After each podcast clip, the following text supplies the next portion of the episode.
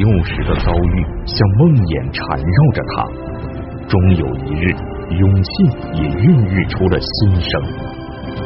坚定的看着他，然后去拍他的肩，说：“我报警了，你赶快走。”当看得见的伤害被抚慰时，看不见的伤害如何被疗愈？无论是什么情绪，你就跟自己的情绪在一起，自然的流淌。欢迎收看心理访谈，看不见的伤害。你好，您现在收看的是心理访谈节目。我们今天的话题呢，和性骚扰有关。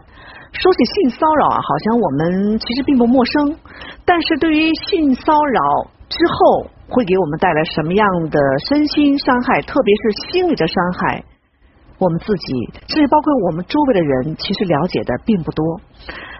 那么今天呢，我们这位嘉宾啊，他直面镜头讲述了曾经遭受的这些伤害。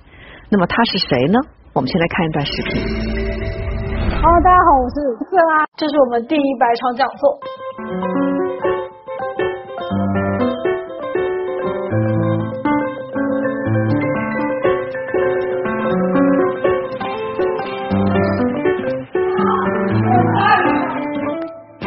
这是色阿，深圳大学的一名大四学生，他还未走出校园，就一直活跃在各个学校里做讲座。而他宣讲的内容始终与性保护的教育相关。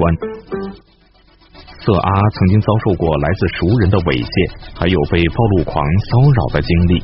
从十五岁开始，他就用自己的方式在校内外做一些力所能及的性教育科普。年轻有望的事业之路铺展开来，他甚至有了自己的工作室。然而，某些经历对人的内心造成的伤害。并不会跟随时间的流转翻页而去。刚才节目中我们认识的色阿呢，今天就来到我们演播室了。你好，色阿。欢迎你啊。嗯嗯。我们今天的心理专家呢是王凤香老师。你好，王老师。嗯。阿贵你好，色阿你好。今天也是巧合哈，我们三位女性嗯在聊这个话题，就是让色阿就是来到这个地方。不会紧张哈，能够把自己呃很放松的来来讲述。你现在自己觉得紧张吗？嗯，还好，没有很紧张。还好哈，你要有不舒服或什么的，我们可以嗯随时说出来，好不好？好。嗯你第一次遭受那样的一个性骚扰，大概几岁？呃，那时候应该就三岁左右吧，就是幼儿园。幼儿园的时候。对对对，它很模糊，但是它就是一种很碎片的。对，很碎片的一些记忆存在。整个小学期间没有怎么想起来过，但是我是突然在呃初中的时候，就是中学阶段，可能是刚好开始青春期，我一下子就想起来了，其实是跟性有关。嗯，它其实是猥亵，它其实是对性骚扰。然后当时最深的感觉就是难受，除了难受，还有很很自责。嗯，我很痛苦的是，我真就是就真的觉得自己很脏。为什么我小时候就会做这样的，就会有这样的事情？我当时看报纸，他们就是经常会说啊，还没绽放就就已经被摧毁的花骨朵儿。然后我当时就天哪，我我我已经被摧毁了，我是那个被摧毁的花骨朵儿。其实也会知道一些校园里面的性骚扰事件，但是大家反应就是非常的。调侃就会说那个女生是怎么怎么样的啊，是她勾引啊，或者说就是为什么会发生这种事情，都是那个女生有什么问题，就这种其实是整个的生活经历里面都非常的非常常见的。然后我觉得是这些给了我非常大的压力和对。那你想，你当时还是个小女孩，一个小女孩经历这些事情，其实是很难自己把它担当起来的。你有没有跟大人，比如跟妈妈说这事儿？我就是一直都没有跟我呃家人说过这件事情的。我其实是呃，我是后面在高中的时候也遇到了性骚扰，就是就跟小时候的不一样嘛。嗯就是高高中的时候遇到的是呃暴露狂。嗯。然后当时我已经是第三次遇到，当时觉得啊。第三次遇到，可能老天想让我做点什么，我就去，然后我看到那个开始去吓其他的小妹妹，嗯我当时其实很害怕，就是我的腿一直在颤抖，但是我就是坚定的看着她，然后去拍她的肩，说我报警了，你赶快走。但是我第二天其实就是做完这件事情之后，就跟跟我宿友说了，结果我们就有一个宿友就哭了，嗯，然后就你给他说你的经历，结果他哭了，对他哭了，我当时就很纳闷，为什么为什么我遇到暴狂你哭，然后但是他后面就是就那种真的是痛哭着跟我们说出他初中的时候就公交车上面顶足，而且他应急反应其实特别严重。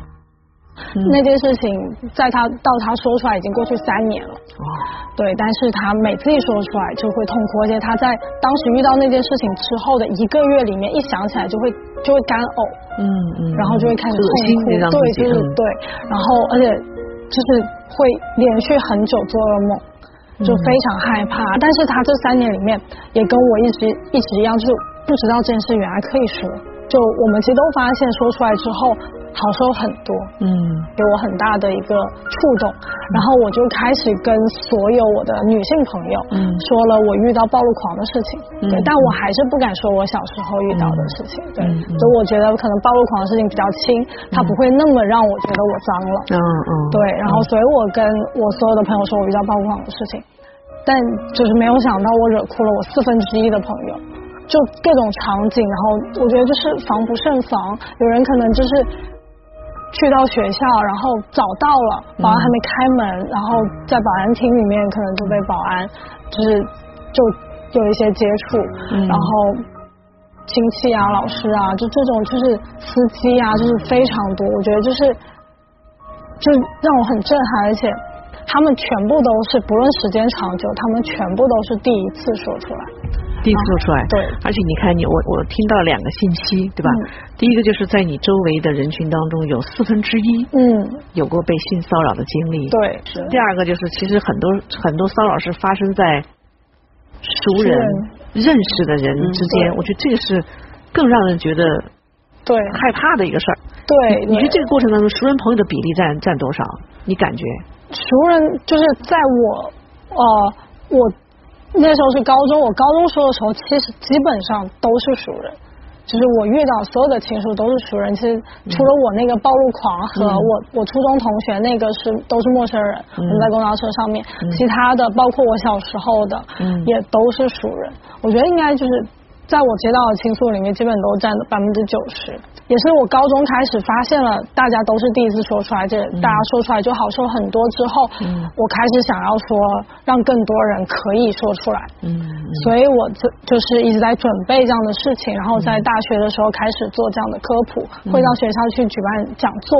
嗯，然后举办讲座，我们也的确每一场讲座都会收到很多的倾诉。嗯，然后我们也做了一些调查问卷，就以我们自己的大概是呃，都之前做的是六十所。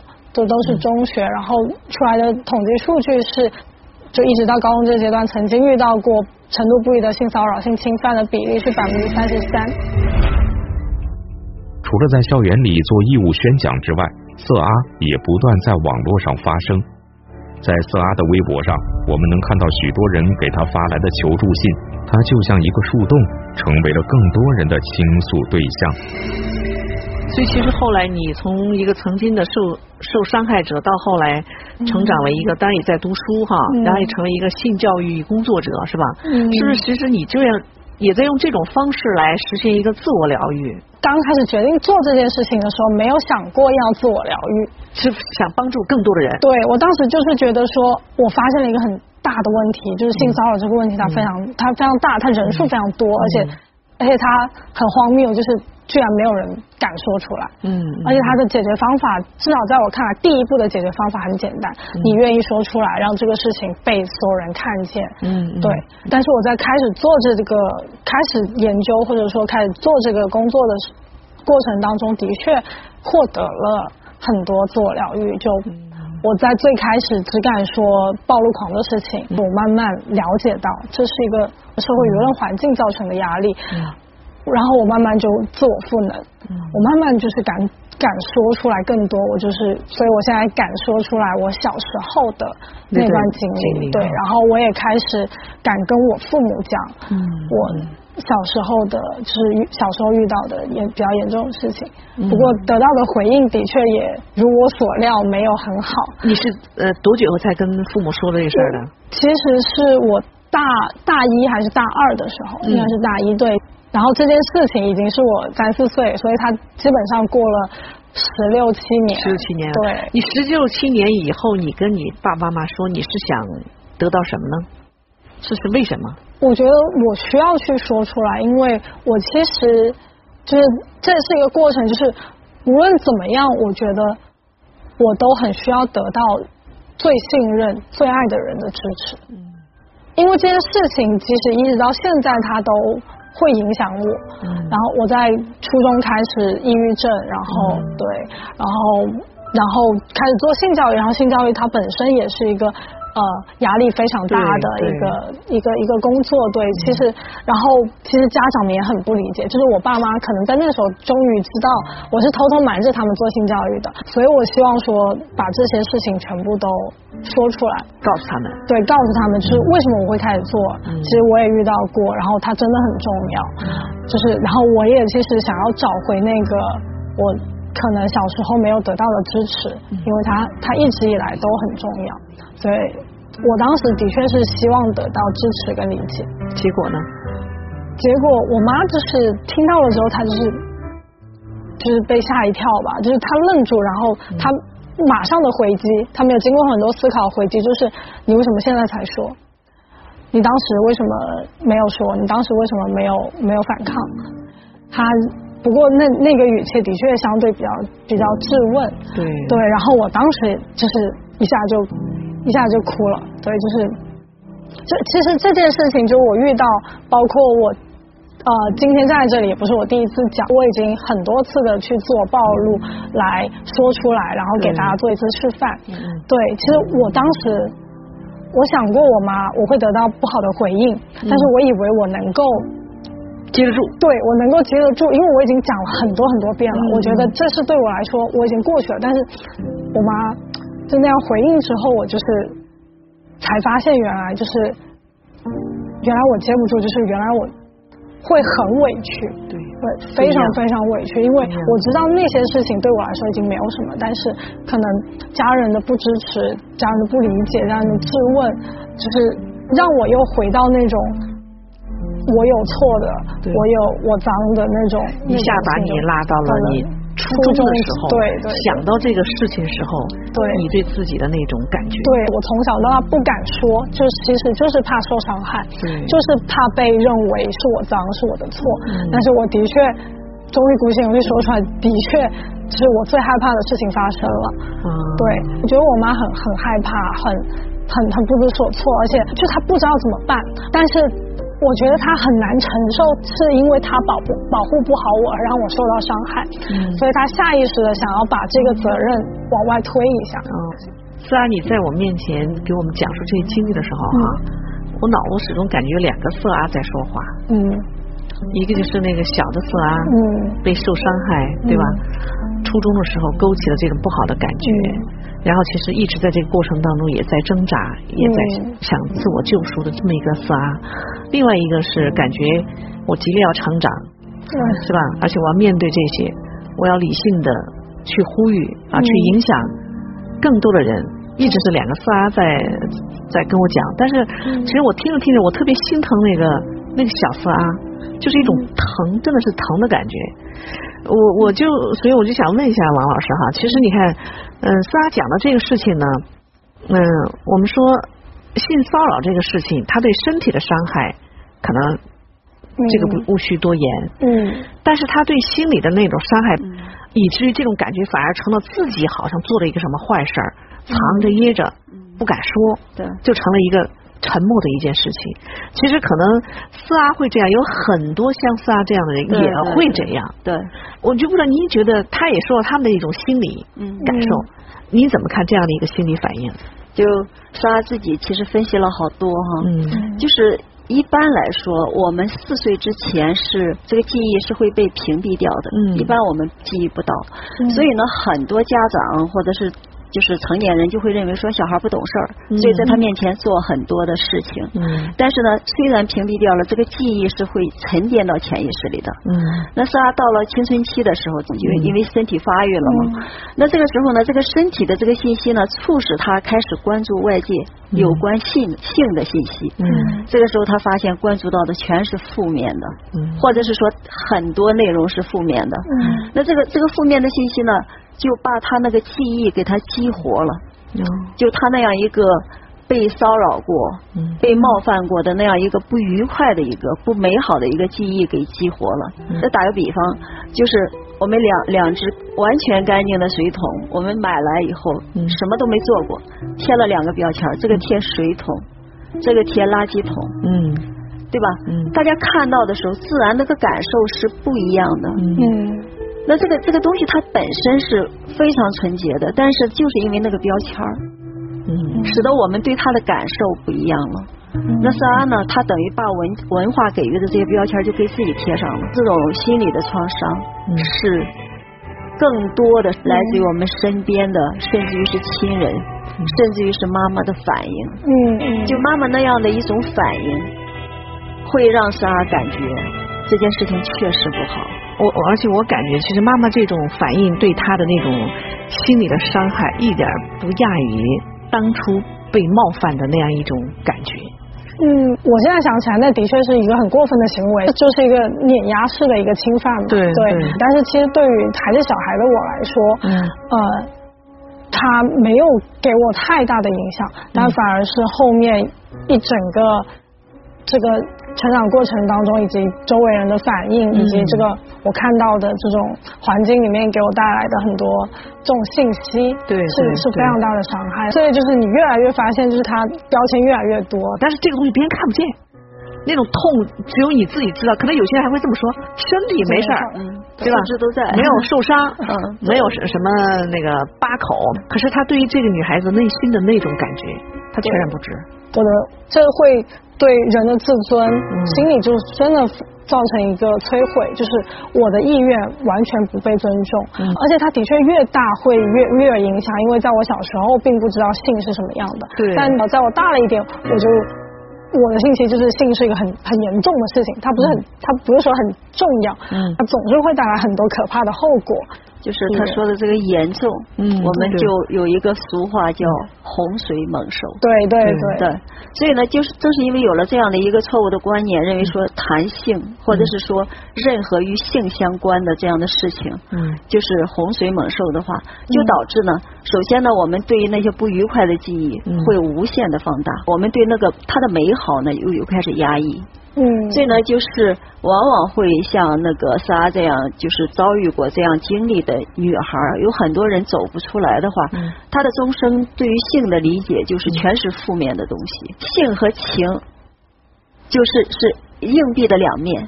嗯那为什么当一个性骚扰的人，他并没有真正的伤害你的身体，让你感觉到了伤害呢？因为性它是一个关系嘛，发两个人发生情感的这样一种关系。嗯那在这个时候呢，这个这个骚扰你的人呢，他就等于说强制的把你拉入这个关系，嗯没有经过你的允许，嗯嗯甚至于说他告诉你你不需要允许，嗯嗯我就有这个权利。对那这个时候呢，你的你的权利、你的尊严嗯受到了伤害，嗯，所以呢，你会感受到巨大的一种屈辱。对。对。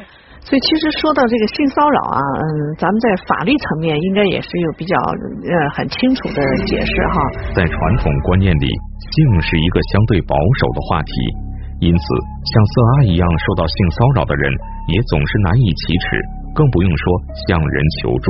事实上，在我国的法律上有明确规定，二零二零年五月颁布的《中华人民共和国民法典》第一千零一十条中明确规定，违背他人意愿，以言语、文字、图像、肢体行为等方式对他人实施性骚扰的，受害人有权依法请求行为人承担民事责任。性骚扰又与人的身体权息息相关。民法典里面呢，它有这个，比如说人的这个生命权，呃，身体权，呃，这个受保护权等等，它这个里都有呃都有明确的这种规定的。所以那你想身体权，我们刚才讲到的性教育当中，就特别重要的，你要涉及到身体尊严是吧？涉及到身体的权利，涉及到身体界限，呃，涉及到这个身体保护。那我们在讲到身体界限的时候呢，还有一个重要的词叫性同意。啊，就是当别人要提出来跟你发生和性有关的这种行为的时候，你是有权利说可以，也有权利说不可以。多年来，刘文丽教授一直致力于性教育的工作。尽管我们国家有法律来支持在学校开展性教育，比如说呃未成年人保护法。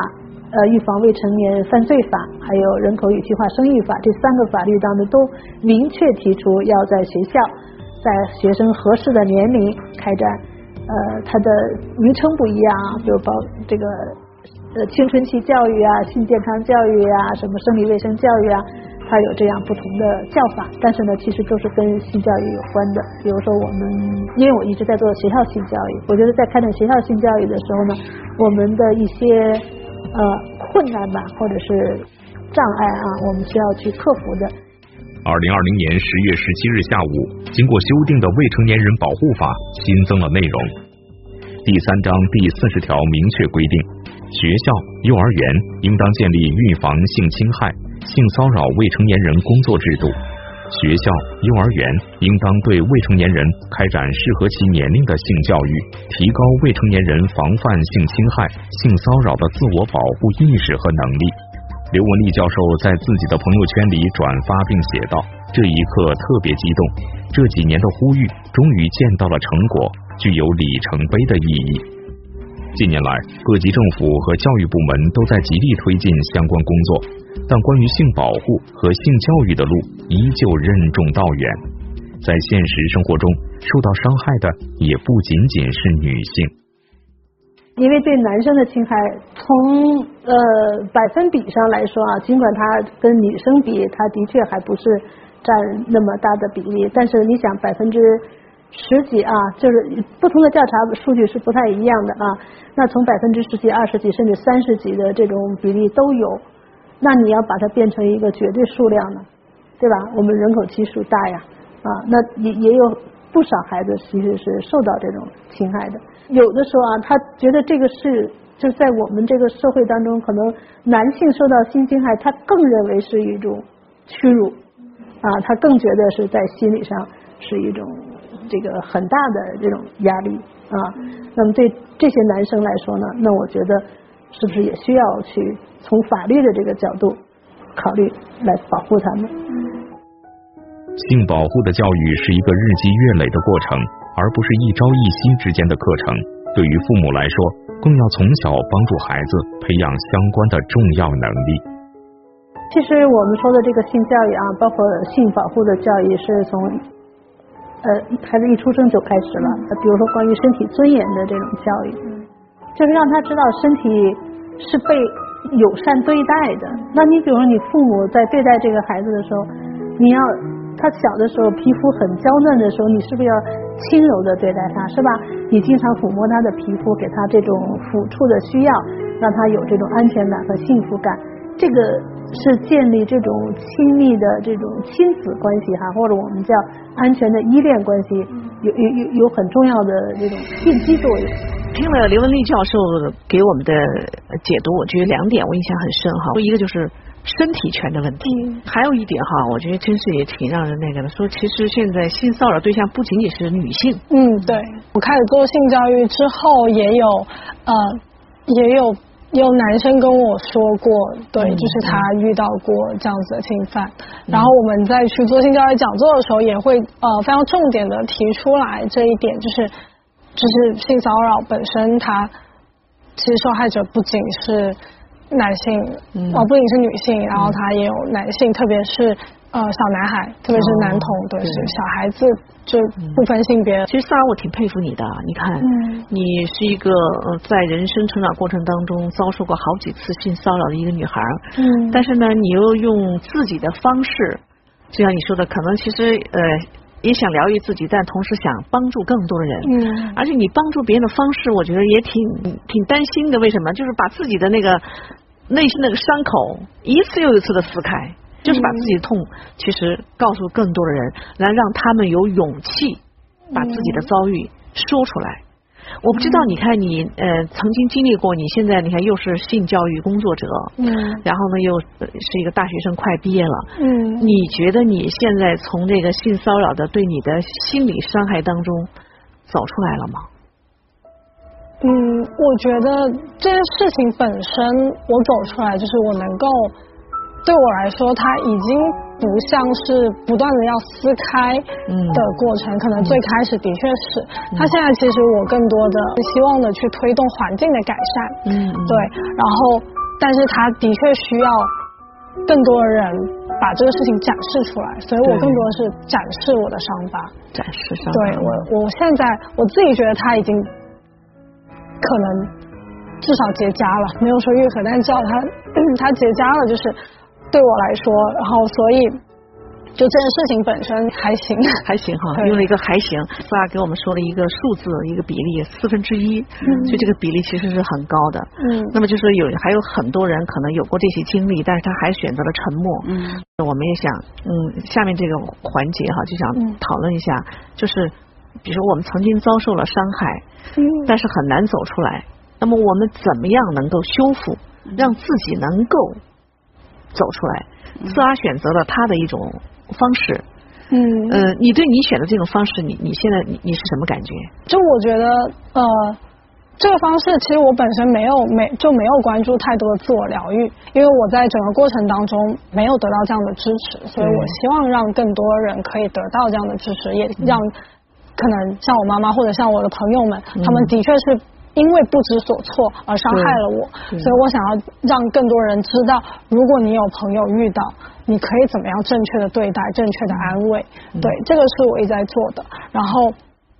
然后很重要一点是，我在整个过程当中是很重要的一个赋能，就是一定要坚定我没有错。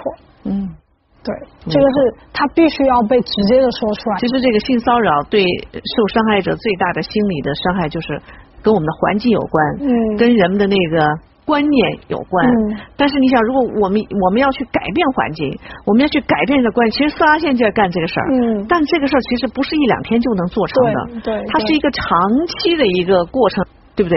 就是我嗯无法改变环境的时候，但是我怎么让能能让自己能够走出来？我我是感觉萨拉现在做的事情吧，嗯就是并不是说他通过这件事情疗愈自己，嗯他其实是在跟环境、跟外边的那些声音在对抗，嗯嗯，就是在就是就是那个呐喊，我没有错，嗯然后这不是我的错，其实是一种这样的一种宣誓式的东西。嗯。那个他本身呢，对那一个创伤啊，就是几次的创伤，他并没有疗愈。嗯嗯。呃，莎，你还记得吧？咱们曾经连线来聊过这个事情。看着那个骚扰你的人，用你最大的能量、最大的勇气，告诉他：“我是不可侵犯的，你没有权利来伤害我。”不断的在画面里边实现这样的一个改写。给我谈一谈你现在的心里的感受。嗯，就是这可能是我怎么说呢？嗯，第一次很清晰的感受到，嗯，可以改变的力量。对，然后这也是对，是啊，就真的非常非常谢谢王凤仙老师。对，就是嗯，这是我在。嗯，就我一直在做性教育，然后我希望给大家支持。我其实的确觉得我一直非常难去跨越，但是就是在刚刚，我能感受到我我真的不一样了。从他当时的那个反应来讲呢，其实他的内心就是有一个非常非常脆弱、非常非常柔弱的地方。并没有真正的展露出来，并没有真正的接受到阳光，或者是说你还没有找到你认为安全的、足够安全的、能给你足够的呃安抚的那样的一个环境。对，嗯那我们说回到就是遭受了性骚扰以后，我们应该怎么样疗愈自己？嗯就是这个疗愈呢，如果是说我们能够从意识层面来改变认知的话，那我们的手接触过很多脏东西，只要我们洗掉了，就什么都没有了。嗯我们的身体也是一样的，没有任何东西能够伤害它。那从认知上，如果是说我们没有真正的领悟到，没有实现那样的一个疗愈，怎么办呢？下一步就是我们要面对自己的情绪。那我当我们受到性骚扰的时候，我们可能有愤怒啊，有委屈啊，有自责呀。无论是什么情绪，你就跟自己的情绪在一起，嗯就让那个情绪自然的流淌。嗯。就像你是一个局外人来倾听这个受伤害的孩子，嗯。这是一种一个步骤。嗯。对，第三个呢，就是要不断的去接触正向的性性的信息，了解性究竟是一个什么样的东西，嗯。什么样的事情，它的美妙是什么，它在你的身体里边在发生什么样神奇的变化。嗯对，这是我们从知识方面来回归到性的原初的那样的一个状态。如果是说这这样做仍然不可以的话，那我们就要找专业的心理医生啊，或者是说心理咨询师来帮助。对对，所以上次跟呃王老师就是连线之后，我开始知道，对，需要去更多的照顾自己，需要让自己真正的、真正的走出来，或者说真正的疗愈自己。很多时候我们也需要，哎，我柔软的承认、接受我曾经遭遇过那样一个不愉快的一个体验，嗯。我接受它，我接纳它，我认可我的人生走了一个小小的弯路。嗯。这个弯路没有让我绊倒，而是因为这样一个弯路，让我走向了非常有意义的、非常精彩的人生。其实我会觉得说，我不会感恩那段经历或感恩那个那个挫折，我会感恩走过挫折的自己。哎，对对对对对，我会感恩在这么长一段时间里面没有放弃过去对抗的自己的。对，所以有时候要抱抱自己，对感谢自己。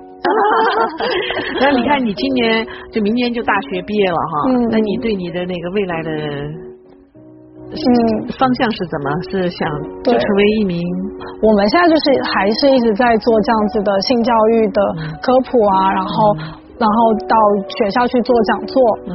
对，然后去去进行疗愈，就是做一个这样的支持。嗯。然后我之后也是，就是毕业之后也会全职继续做这样的一件事情。对，嗯，最后还想问个隐私点的问题，嗯。你现在恋爱了吗？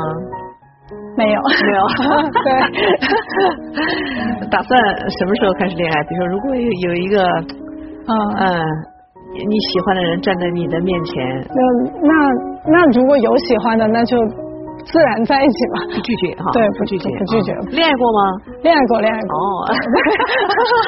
好，挺好。那我们今天其实是围绕着这个性骚扰这个话题哈，也是思拉曾经有过的经历，但我觉得他是双重身份，一个是他曾经遭受过伤害，另外一个身份呢，他其实是想去帮助更多的人，让他们有这样一种经历以后要说出来，是吧？